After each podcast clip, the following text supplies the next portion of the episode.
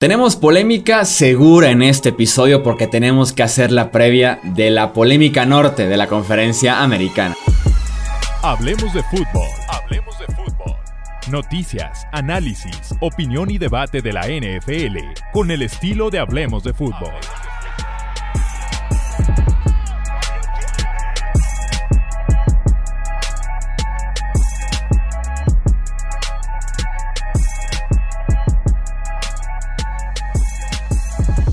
¿Qué tal amigos? ¿Cómo están? Bienvenidos a un episodio más del podcast Hablemos de Fútbol. Yo soy Jesús Sánchez, un placer que estén nuevamente con nosotros. Y sí, tenemos muchísimo de qué hablar porque la previa del norte de la AFC estoy seguro que va a dar mucho de qué hablar aquí en este podcast y también en la sección de comentarios y en las redes sociales de Hablemos de Fútbol. Le doy la bienvenida a mis compañeros Alejandro Romo y también a Tony Álvarez.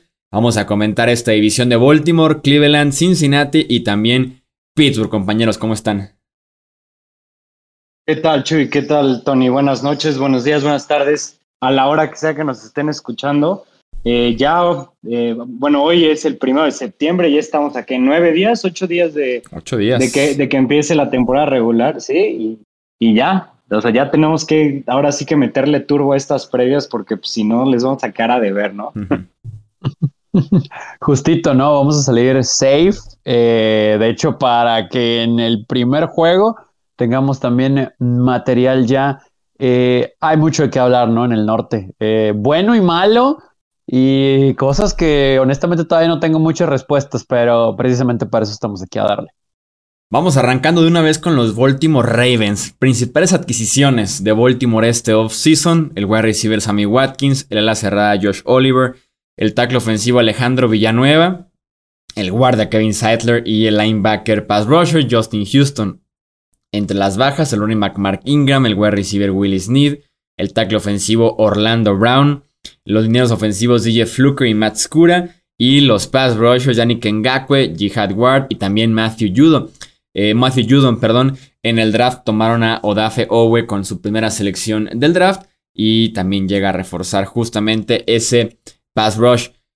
Los Ravens constantemente están en postemporada, constantemente están en playoffs, tal vez no fue el mejor de los años de Lamar Jackson, sobre todo viniendo esa campaña de MVP, pero aún así les alcanzó con un buen cierre para colarse a postemporada. Con estos Ravens, viendo otras previas, medios nacionales, medios estadounidenses, veo mucho a Baltimore en el Super Bowl, eh, como pronóstico, como pick. Yo la verdad no lo comparto mucho. ¿Ustedes cómo, cómo ven a estos Ravens empezando con la ofensiva, con Lamar Jackson y compañía?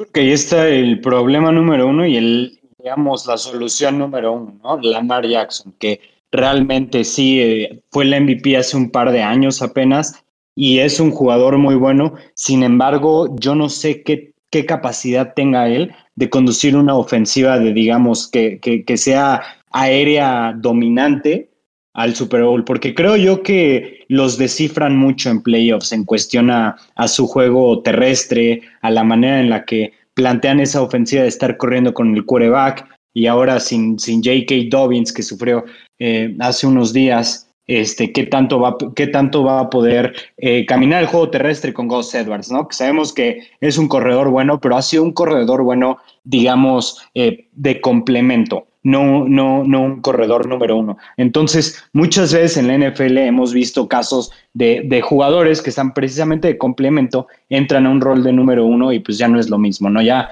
este, ya no, eh, ya no ellos están cambiando el pace, los movimientos, sino ya es, el, ya es lo suyo lo que predomina, por lo tanto no es, digamos, tan dominante. Entonces, me, me, me cuesta trabajo pensar que, que los Ravens sean un equipo favorito llegar al Super Bowl cuando es un juego, cuando es un equipo tan terrestre que perdió a, sus corredor, a su mejor corredor y que digamos que su, su receptor promesa, el que acaban de seleccionar, Rashad Bateman, está lesionado y, y probablemente lo veamos hasta la segunda parte de la temporada. Y que incluso se podría decir que es un juego terrestre más de volumen, de involucrar a 3, 4, incluyendo ya a Lamar Jackson y que año pasado tenían a Mark Ingram, J.K. Dobbins, Gus Edwards, a Mark Jackson ahí involucrados. Y por volumen, sin duda alguna, este juego terrestre se alimenta y camina mucho mejor, porque es meterle 30, 40 carreos por partido combinados entre todos, que la defensiva rival se canse y marcar mucho su estilo. Entonces, sí, estoy de acuerdo. Gus Edwards muy bueno. Es muy efectivo, sobre todo, tiene buenas calificaciones, buen promedio, pero siempre abajito de los 130, 140 carros por temporada, mientras que ahora se, va, se puede esperar unos 250, casi 300 acarreos. Eh, va a ser complicado cubrir justamente esa baja de, de J.K. Dobbins que se dio apenas en la tercera semana de pretemporada. Afortunadamente con una mejor línea ofensiva interior, aunque también hay dudas en tackle derecho con Alejandro Villanueva. Sí, yo, yo también creo que la línea ofensiva va a estar bien sólida, que Lamar cuando vaya hacia atrás a lanzar la pelota va a tener tiempo. El problema aquí va a ser qué tanto van a poder durar con running backs que como tándem tal vez no sean tan explosivos, ¿no? Y va a llegar un momento o muchos momentos, precisamente por eso, en la temporada en donde va a tener que ganar Lamar con su brazo. Eh, ya sabemos que los existentes eh, receptores en el roster se ofendían a cada rato porque decíamos todos que pues no tenían mucha ayuda para Lamar, más la propia situación de limitantes que mencionabas ahorita, Alex, del, del quarterback de los Ravens en el draft, como ya decían, pues no, vamos a ver ese impacto hasta después y a ver a qué escala. Y después, es, o sea, Marquise Brown es un buen receptor, pero con la llegada de Sammy Watkins creo que hay un techo, más allá de que ayudó bastante eh, en Kansas City. Y Miles Boykin es otro receptor bueno de complemento, pero aún así no tenemos a alguien de impacto, ¿no? O sea, un receptor que de verdad le tengas miedo en cobertura uno a uno más allá de la velocidad de, Hollywood Brown, ¿no? Entonces, eh, tenemos que ver, creo, ese proceso de maduración y un pasito hacia adelante de Lamar como mariscal de campo de bolsa de protección. No vamos a limitarlo, entendemos sus habilidades, todos sus componentes los comprendemos. Pero va a haber momentos en la temporada porque la misma ofensiva de los Ravens se, se detiene, se estanca, sobre todo en playoffs contra defensas que saben manejar este ataque y donde el brazo del amor y su precisión va, a tener que, ganar estos juegos. ¿eh? Y honestamente yo tampoco sé por qué mucha gente los tiene como equipo de Super Bowl. No, y aparte hay varios factores recientemente que han jugado en contra del juego aéreo de los Ravens. Y de por sí llegaba con sus respectivas dudas, le sumaría, ya mencionabas Alex, lo de Rashad Bateman, que está eh, fuera por lesión probablemente hasta mediados o finales de septiembre por lesión en la ingle, se perdió training camp, pretemporada, lo cual para un novato es costosísimo. Marquise Brown, un mes fuera de training camp porque se lesionó el tendón de la corva, apenas regresó una semana antes del kickoff.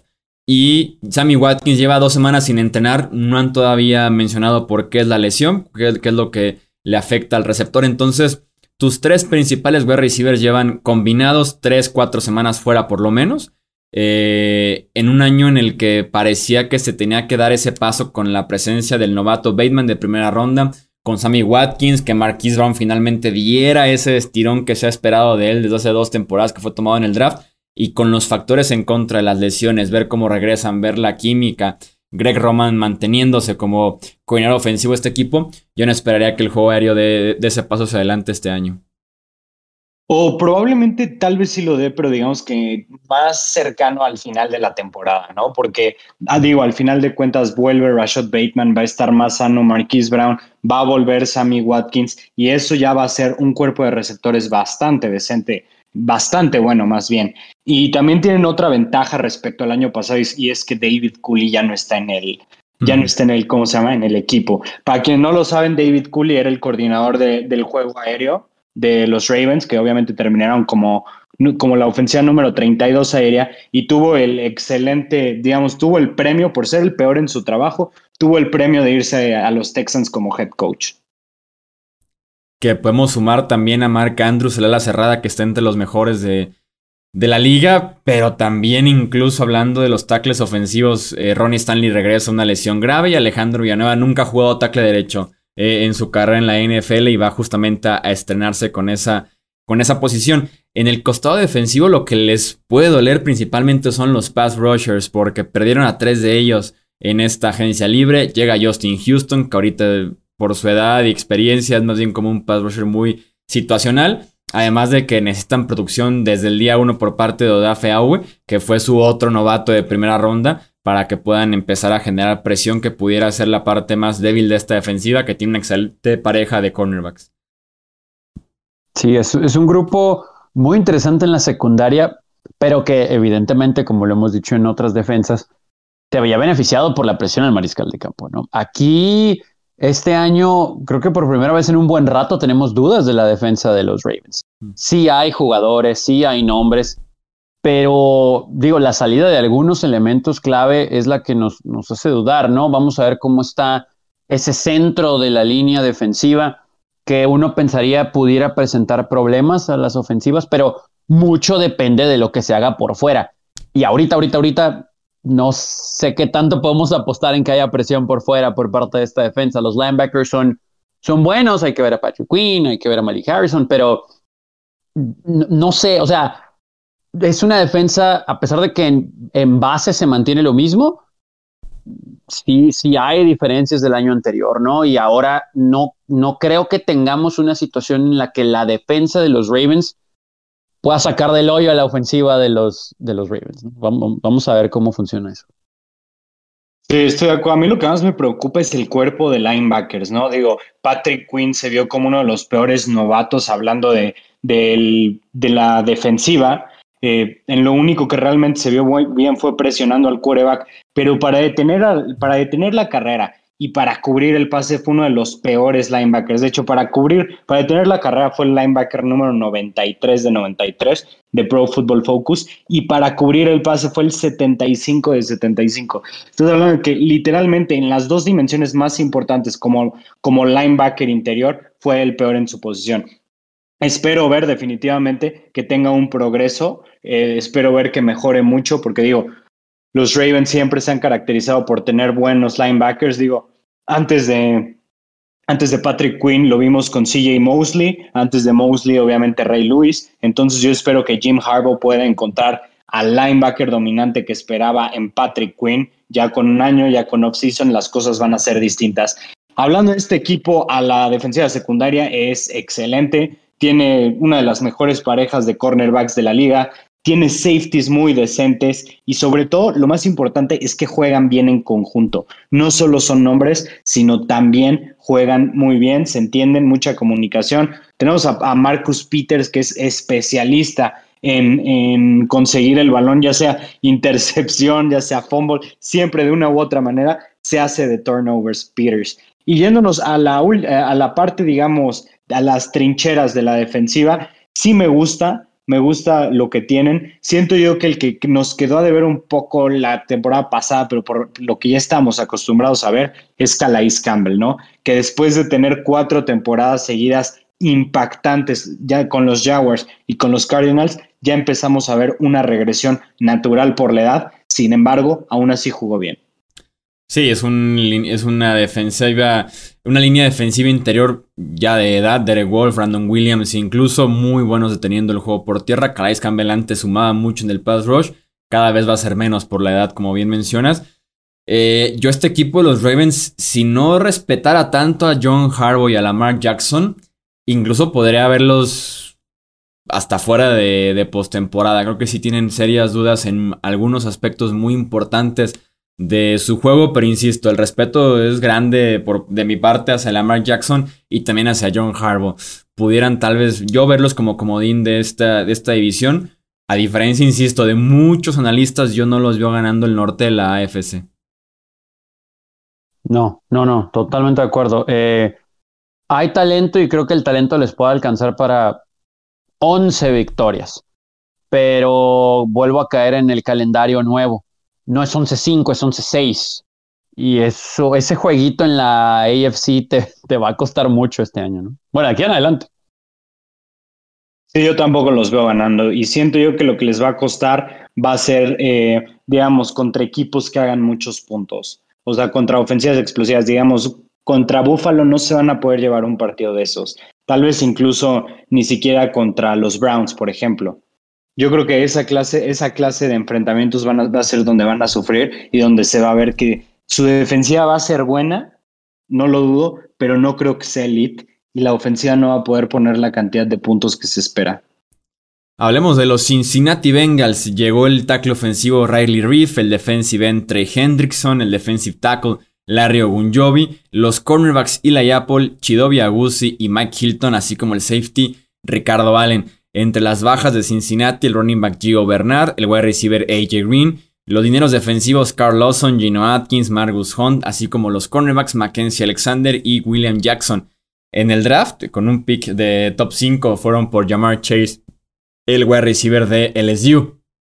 Con Cincinnati tenemos la gran historia de que regresa Joe Burrow después de que se desgarrara el ligamento anterior cruzado de la rodilla a mediados de la temporada pasada, que sufrieron muchísimo sin su coreback en ese momento novato de primera selección global. Ya está de regreso Joe Burrow y obviamente Romulo, la parte clave de este ataque, porque tienen armas de sobra por aire y por tierra con Jamar Chase, con Tyler Boyd, con T. Higgins, Joe Mixon. Va a estar el enfoque muy fuerte en la línea ofensiva si Cincinnati hizo lo suficiente como para poder parchar estos espacios y poder competir, aunque sea la ofensiva, con esta línea que en el papel sigue presentando algunas dudas, por lo menos. Eso es lo clave, ¿no? Y que en lugar de ir por un lineal ofensivo que parecía que, que entraba estilo Cuento Nelson, que se espera que sea dominante, que se espera que sea una piedra en el momento de, de entrar al NFL, prefirieron irse por el jugador de, posición en, en, llamar Chase, que digo, necesitaban un wide receiver, sí, pero creo yo que, creo yo que se fueron muy rápido. Creo yo que eh, un, pick de ese, o sea, que, fue un pick top 5, creo yo que valía más la pena traer a uno de los linieros más versátiles que se ha visto.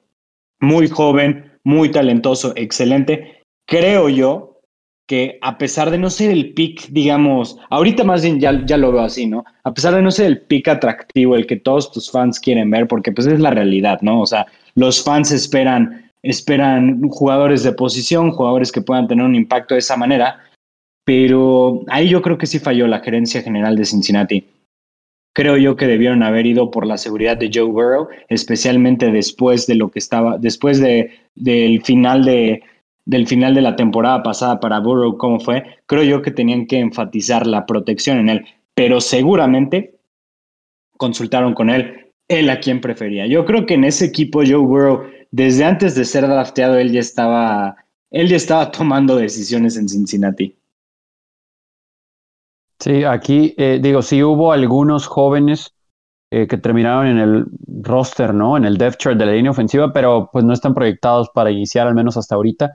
Y vamos a ver si de verdad esos movimientos protegen a Burrow. A mí lo que me llama la atención es ahorita ver cómo está Jamar Chase, ¿no? Después de esta situación extra deportiva eh, porque en teoría pues tendría que causar también un impacto inmediato, ¿no? Eh, la verdad es que Tyler Boyd ha sido una muy buena sorpresa en los últimos años. Eh, T. Higgins de igual forma lo ha hecho bien y son elementos que pueden darle mucha producción ofensiva por aire.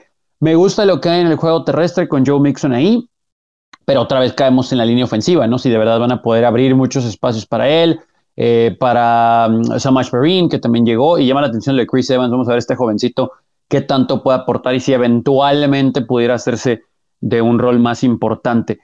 Hay que ayudarle a Joe Burrow, hay elementos para hacerlo, pero sigue siendo la interrogante si, si la línea ofensiva es lo suficientemente sólida. En el papel es mejor que la del año anterior, que tampoco el techo era muy alto pero hasta que no estemos en el campo, sobre todo en esta división con, en teoría, pues mucho talento del lado defensivo individual, ¿no? Sí, lo que cambió con la línea ofensiva fue principalmente el tackle derecho. Bobby Hart dejó de ser tackle derecho de Cincinnati después de unas temporadas simplemente fatales, criminales, criminales al punto de casi matan a Joe Burrow.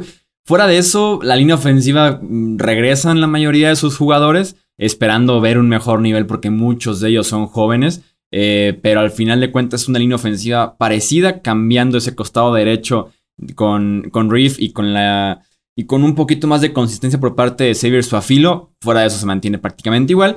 Fue más bien, yo creo, el enfoque del draft de vamos convirtiendo la posición de wide receiver con Tiki y con Tyler Boyd de una posición fuerte a ser una posición dominante, ¿no? A que sea el sello de Cincinnati, sus tres wide receivers. Con todo y que Jamar Chase pudiera empezar como tercer o cuarto wide receiver en el roster porque tuvo una pretemporada para el olvido. Cinco targets en los tres partidos, una recepción, cuatro drops. Tuvo Jamar Chase en pretemporada, tomando en cuenta, claro, que no jugó en 2020, optó por no jugar en el SU, prefirió enfocarse en el draft, así que él mismo decía que le iba a tomar un poquito de tiempo, pues el sacarse el oxidado, volver a, pisar un emparrillado, volverse a aclimatar al juego, pero sí, de momento se espera que su contribución pueda ser más bien a mediados o a finales tal vez de la eh, temporada. En el costado defensivo tenemos eh, una defensiva que tiene a Trey Hendrickson como su mejor hombre que llegó justamente en esta agencia libre para estar presionando al coreback DJ Reader que regresa a la del tackle defensivo. Larry Ogunjobi sin duda alguna está la fortaleza en esa línea defensiva.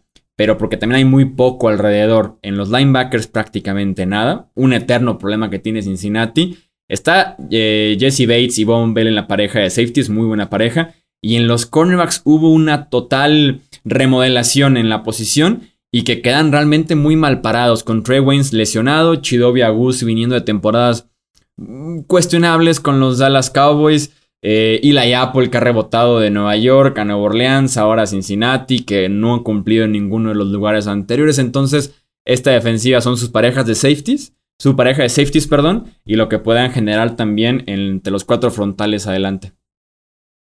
Sí, hubo. Sí, no, vas, vas, Chuy. Digo, vas, eh, Tony, perdón. nada más rápido. Sí, una especie como de renovación en la secundaria, más no mejora, ¿no? Digo, eh, al menos viéndolo así por encima, y definitivamente lo mejor que tiene este equipo, la defensiva, es la línea. Eh, ¿Qué tan buena es la línea? Vamos a ver, ¿no?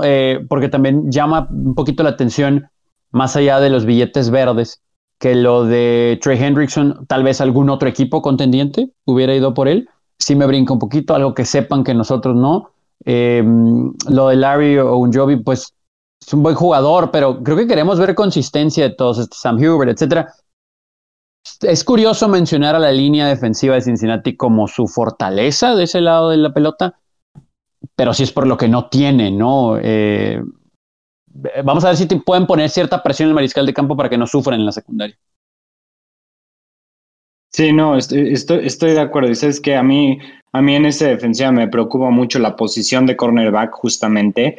Eh, siento yo que no tienen a nadie que haya mostrado un nivel, digamos, relevante. En la posición de safety en la última línea, creo yo que ahí están muy bien. Jesse Bates jugó increíble la, la temporada pasada. También tienen a Von Bell, que jugó muy, pero muy bien también. Tienen muy buena pareja de safeties en general.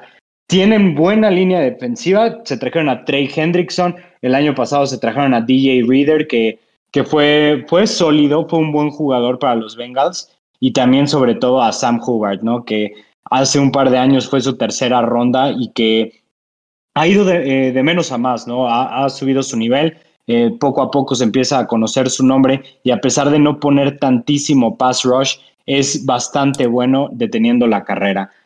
Una preocupación muy grande en esta defensiva son los linebackers. Siento yo que no pueden ni cubrir el pase ni, ni realmente detener la carrera y creo yo que ahí es donde más falta les hace un jugador de alto impacto, un comandante de esa defensiva. Pasemos a los Cleveland Browns, que en el papel eh, lucen bastante bien. No son favoritos en las apuestas, los Ravens son favoritos en esta división, pero Cleveland que tiene sin duda algunas expectativas muy altas después de lo que nos entregó la temporada pasada y lo que hicieron durante la pausa de temporada. Eh, adquisiciones en la línea defensiva, Tack McKinley, Malik Jackson, Malik McDowell, Yadevon Clowney, el linebacker Anthony Walker, el cornerback Troy Hill, así como el safety John Johnson. Entre sus bajas, los dineros defensivos Adrian Claiborne, Oliver Vernon, Larry Ogunjobi, Sheldon Richardson, el linebacker BJ Woodson y en la defensiva secundaria Kevin Johnson, Terras Mitchell, Carl Joseph y Andrew Sendejo. Su primera selección de este draft fue el cornerback Greg Newsom. Sin duda alguna que se espera mucho de Cleveland en este 2021. Nos dejaron una muy gata sorpresa en 2020 como un equipo muy competitivo, muy aguerrido, que aparte ganó en diciembre, ganó finalmente en postemporada a domicilio en contra del gran rival divisional que los traía de hijos en la última década. ¿Será que Cleveland este año repite postemporada, Tony, y otra vez hasta ganan un partido en enero?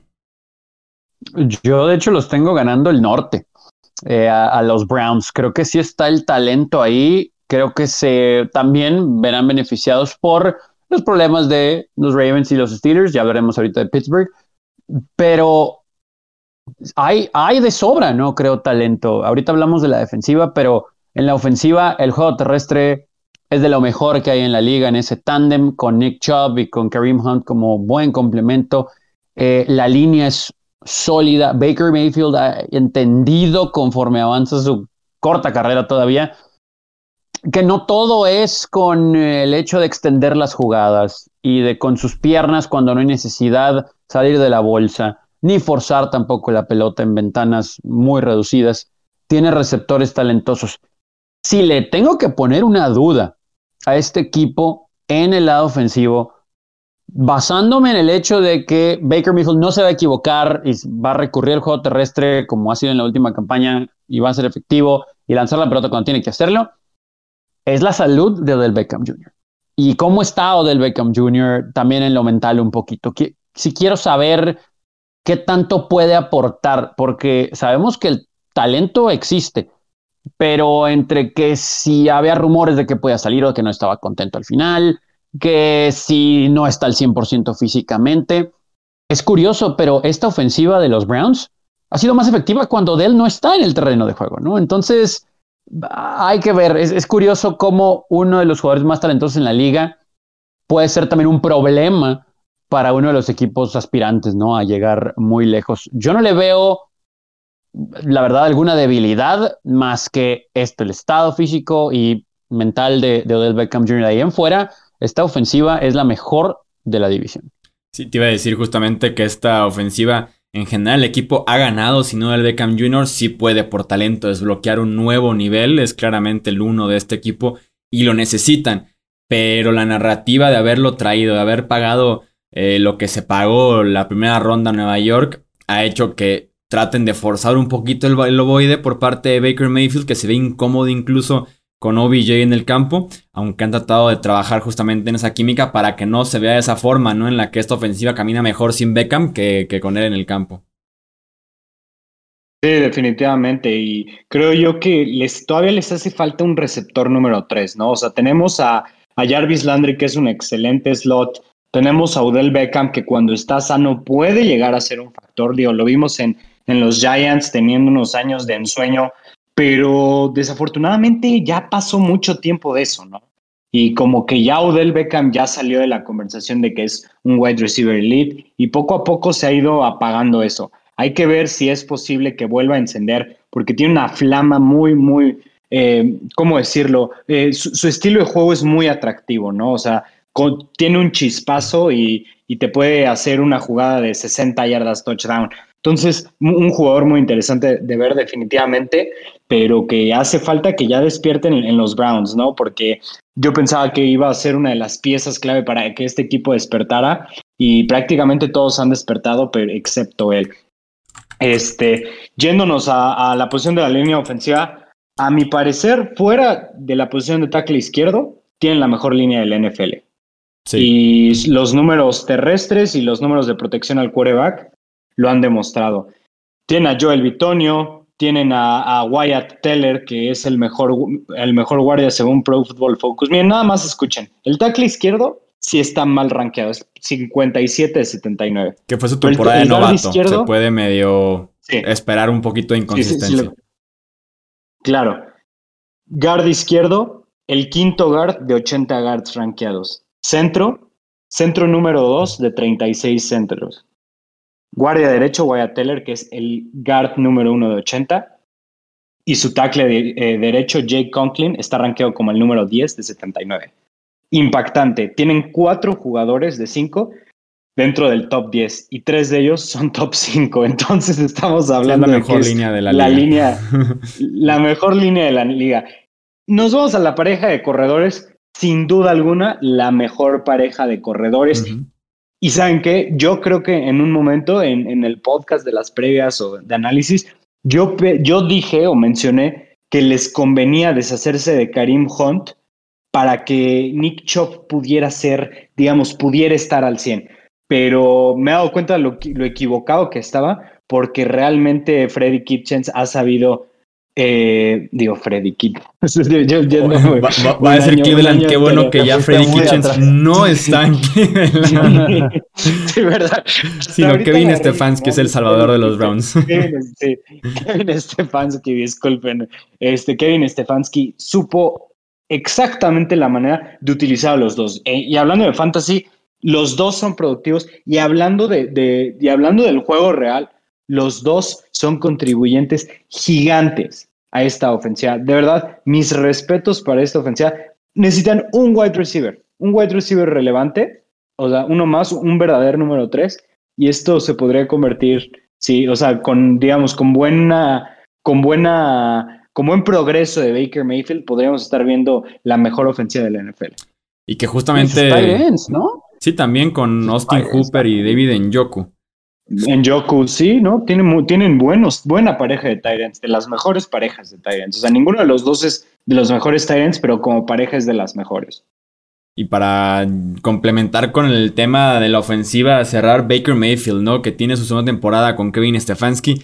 Se sintió una diferencia gigantesca en su primer año. Desde el primer año ya teníamos cierta diferencia con Baker, en el que venía de un año de novato de 14 intercepciones, después 21 intercepciones en su temporada en la liga, nada más a 8. Fue mucho más efectivo, menos arriesgado, lecturas más sencillas dependiendo más del juego terrestre, de lo que haga su línea ofensiva al frente, y eso ayudó. Y lo que quieren ahora con Cleveland, que se ha mencionado todo el offseason, es llegar al siguiente nivel. Ahora dejar de ser este tipo que, que nada más no se equivoque, a dar ese siguiente paso con OBJ de regreso y con un año más en esa ofensiva se espera que esté mucho más cómodo y que pueda ser de más impacto Baker, pero sí, está frente a una temporada bastante importante, también hablando en temas contractuales.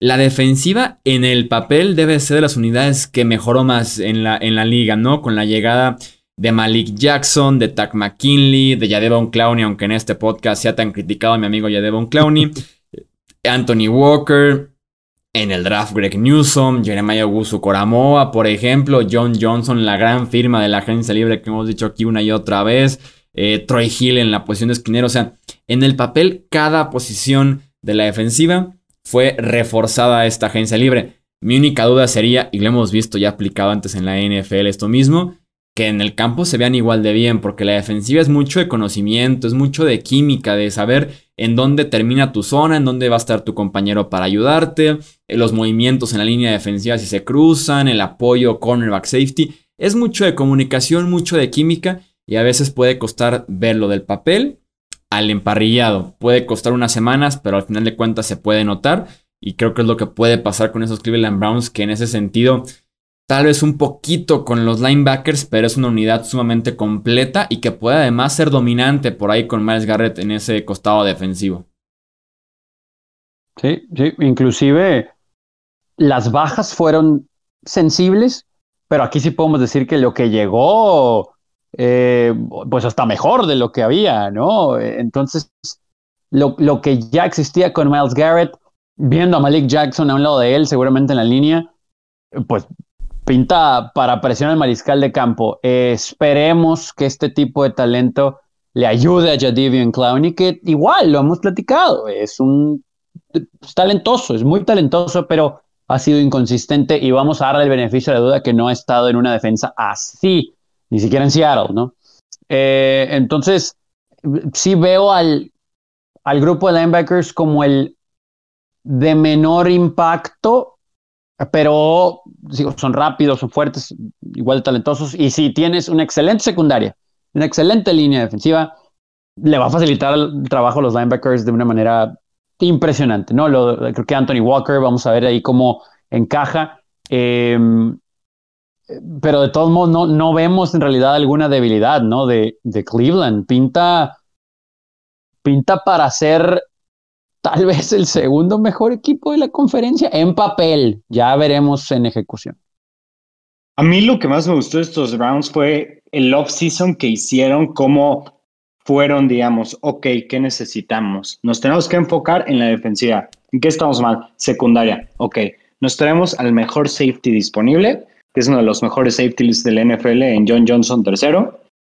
En cornerback nos vamos por, este, por Greg Newsom segundo de, de, Northwestern. En primera ronda se fueron por él.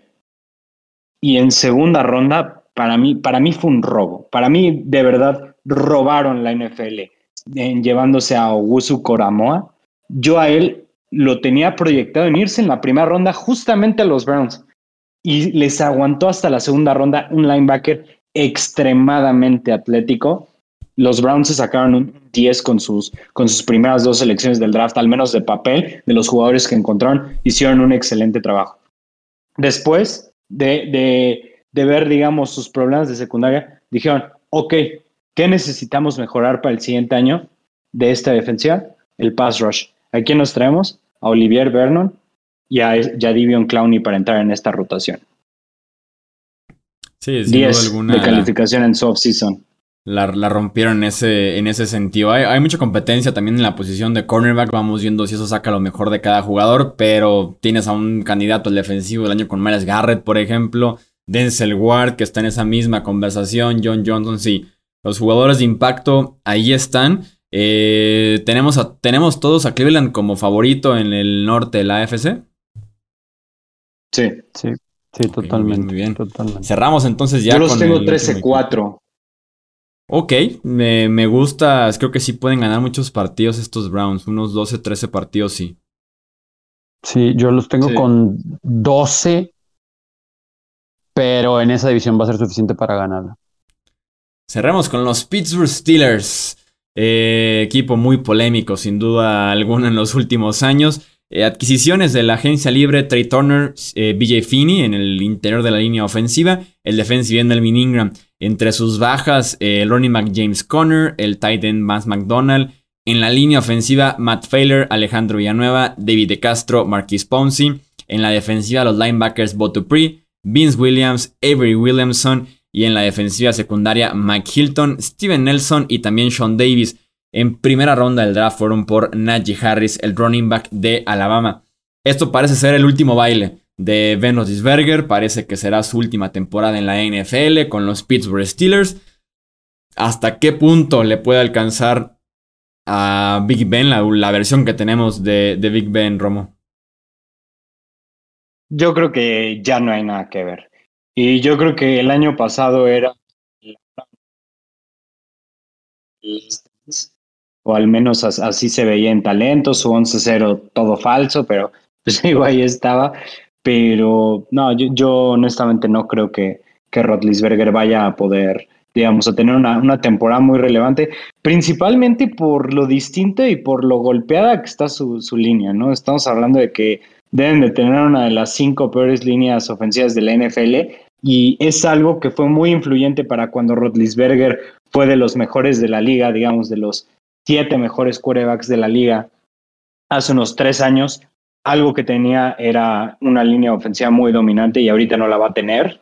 Eh, creo yo que los Steelers se equivocaron en ir por un running back en primera ronda, teniendo los problemas tan fuertes que tienen en la posición de, de la línea ofensiva.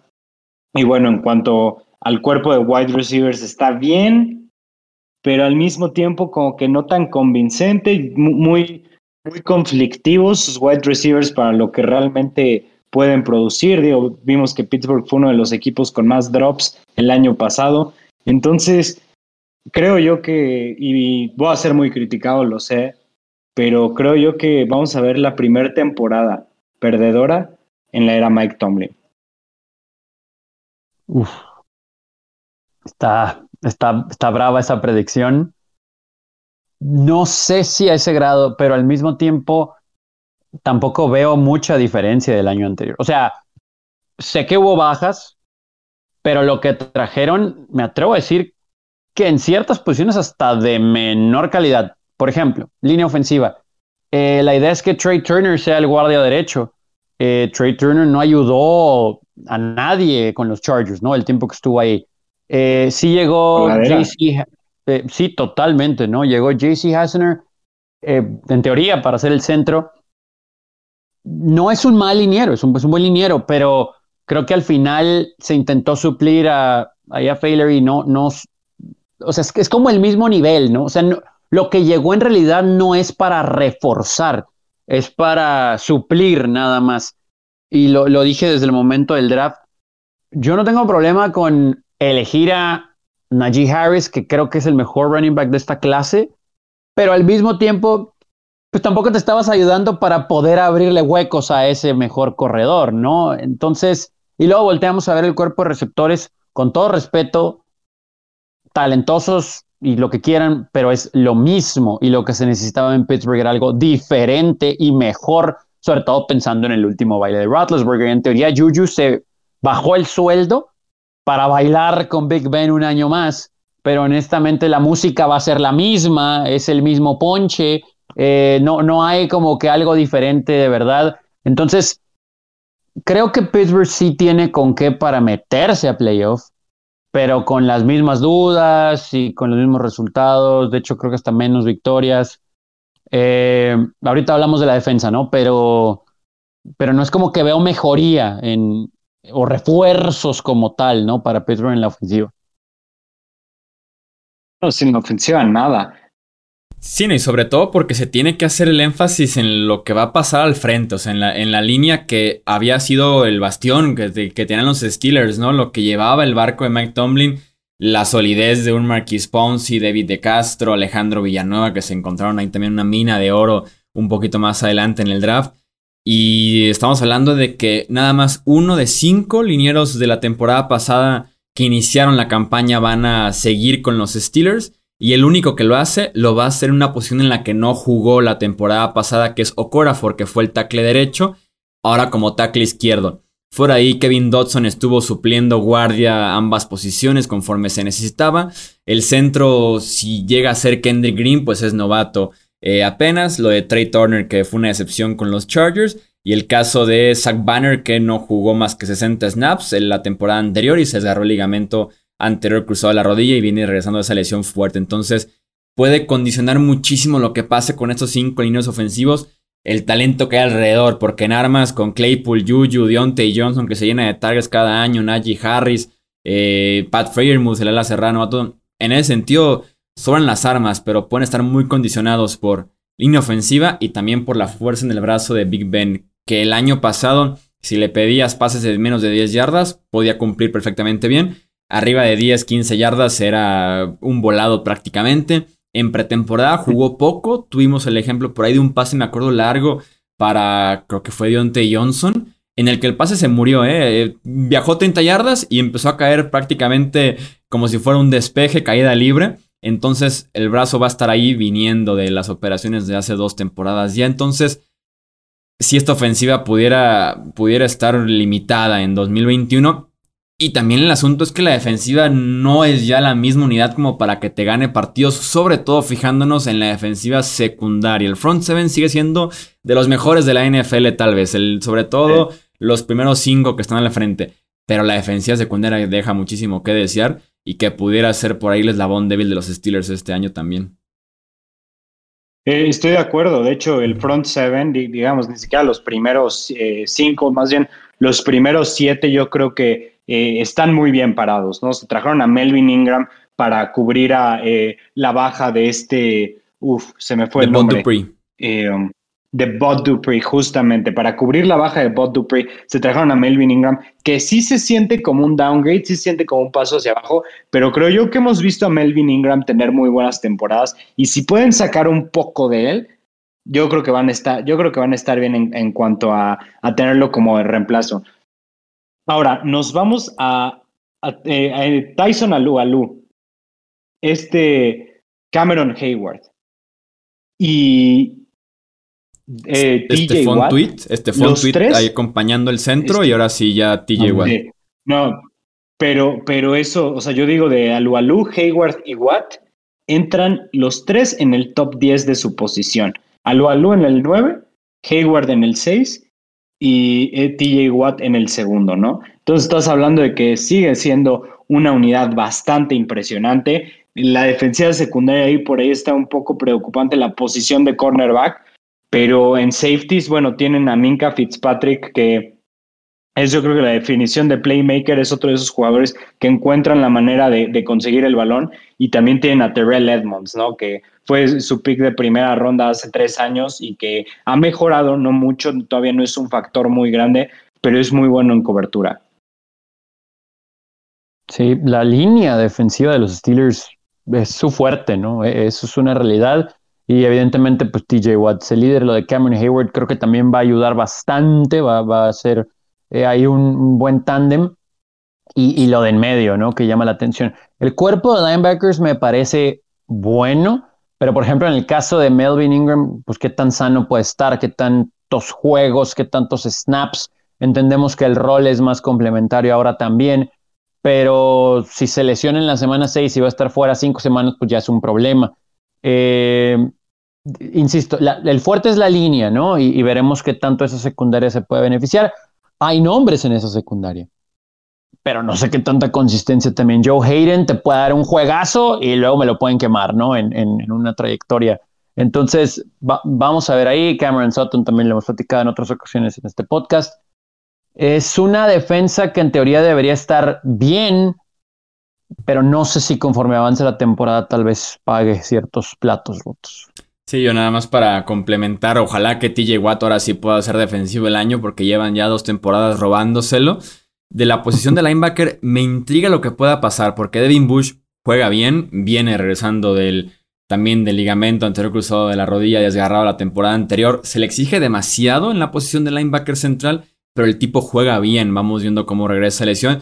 Joe Shover tuvo que llegar en un cambio con Jacksonville de emergencia después de que se retirara Vince Williams en pleno training camp, por ejemplo, y Robert Spillane como la promesa, ¿no? En esa posición de linebacker junto a Alex Highsmith, que en ese sentido la firma de Melvin Ingram me parece buena, pero me hubiera gustado ver más a Highsmith que le tenía buena fe en esa defensiva. Y la posición de corner perdió demasiados snaps. Perdió a Mike Hilton y a Steven Nelson, que eran 2 y 3 detrás de Joe Hayden. Joe Hayden que la franquicia no quiso extenderlo antes de este año. Piensan que pudiera ser tal vez última temporada con los Steelers, que ya viene también eh, para abajo su carrera con la edad que ya tiene. Eh, Cameron Sutton, Justin Lane, hay muchas dudas detrás de Joe Hayden. El mismo Hayden presenta ciertas dudas. Entonces creo que esta defensiva en la, en la secundaria, en la posición de cornerback, es donde pudiera sufrirle eh, un poquito de más. Tony, pues tú mencionabas que los veías tal vez como récord ganador, pero en postemporada, porque Romo me queda claro que no con récord perdedor, pero tú. Ay, yo los tengo Sí los veo ganando 10 juegos, pero no sé si 10 juegos te sirva para meterte a playoff en la conferencia americana, pero, pero los tengo ganando 10 juegos. Sí, a mí también me gusta ese rango de 8, mm, 9 victorias para los Steelers y va a estar muy apretada. Van a estar muy apretadas esos, esos comodines. Sí, yo, yo los tengo entre 8 y 10 victorias, pero creo yo que no ganan más de 9 partidos. O sea, yo creo que es más cercano al 8 de lo que es más cercano al 10. Esa es a mi manera de ver las cosas. ¿Por qué? Porque si, si esa super defensiva, que creo yo que las defensivas por lo general cuando no se, digamos, cuando pierden uno o dos jugadores ahí como que se empiezan a perder ritmo, etcétera, etcétera. Si, si esa defensiva no es lo que fue el año pasado y esa ofensiva tiende a ser, a ser peor de lo que fue el año pasado, si, si tuvieron 11 victorias el año pasado, yo sí, los, yo sí los veo teniendo tres victorias menos. Sí, aparte que el año pasado, pues sí, ese, ese 11-0 que fue bastante cuestionable, sobre todo ya llegando a noviembre y a diciembre. Sí, es 11-0 de papel, ¿no? Siempre decíamos aquí, no nos gustó cómo ganó Pittsburgh, ¿no? Cada semana decíamos. Sí. Leemos opinión sobre esta división, sobre los cuatro equipos aquí en comentarios en YouTube o también si están en formato de podcast. En Twitter, Facebook e Instagram nos encuentran como Hablemos de Fútbol. A nombre de Alejandro Romo, de Tony Álvarez, yo soy Jesús Sánchez y eso es todo por este episodio. Gracias por escuchar el podcast de Hablemos de Fútbol. Para más, no olvides seguirnos en redes sociales y visitar hablemosdefutbol.com.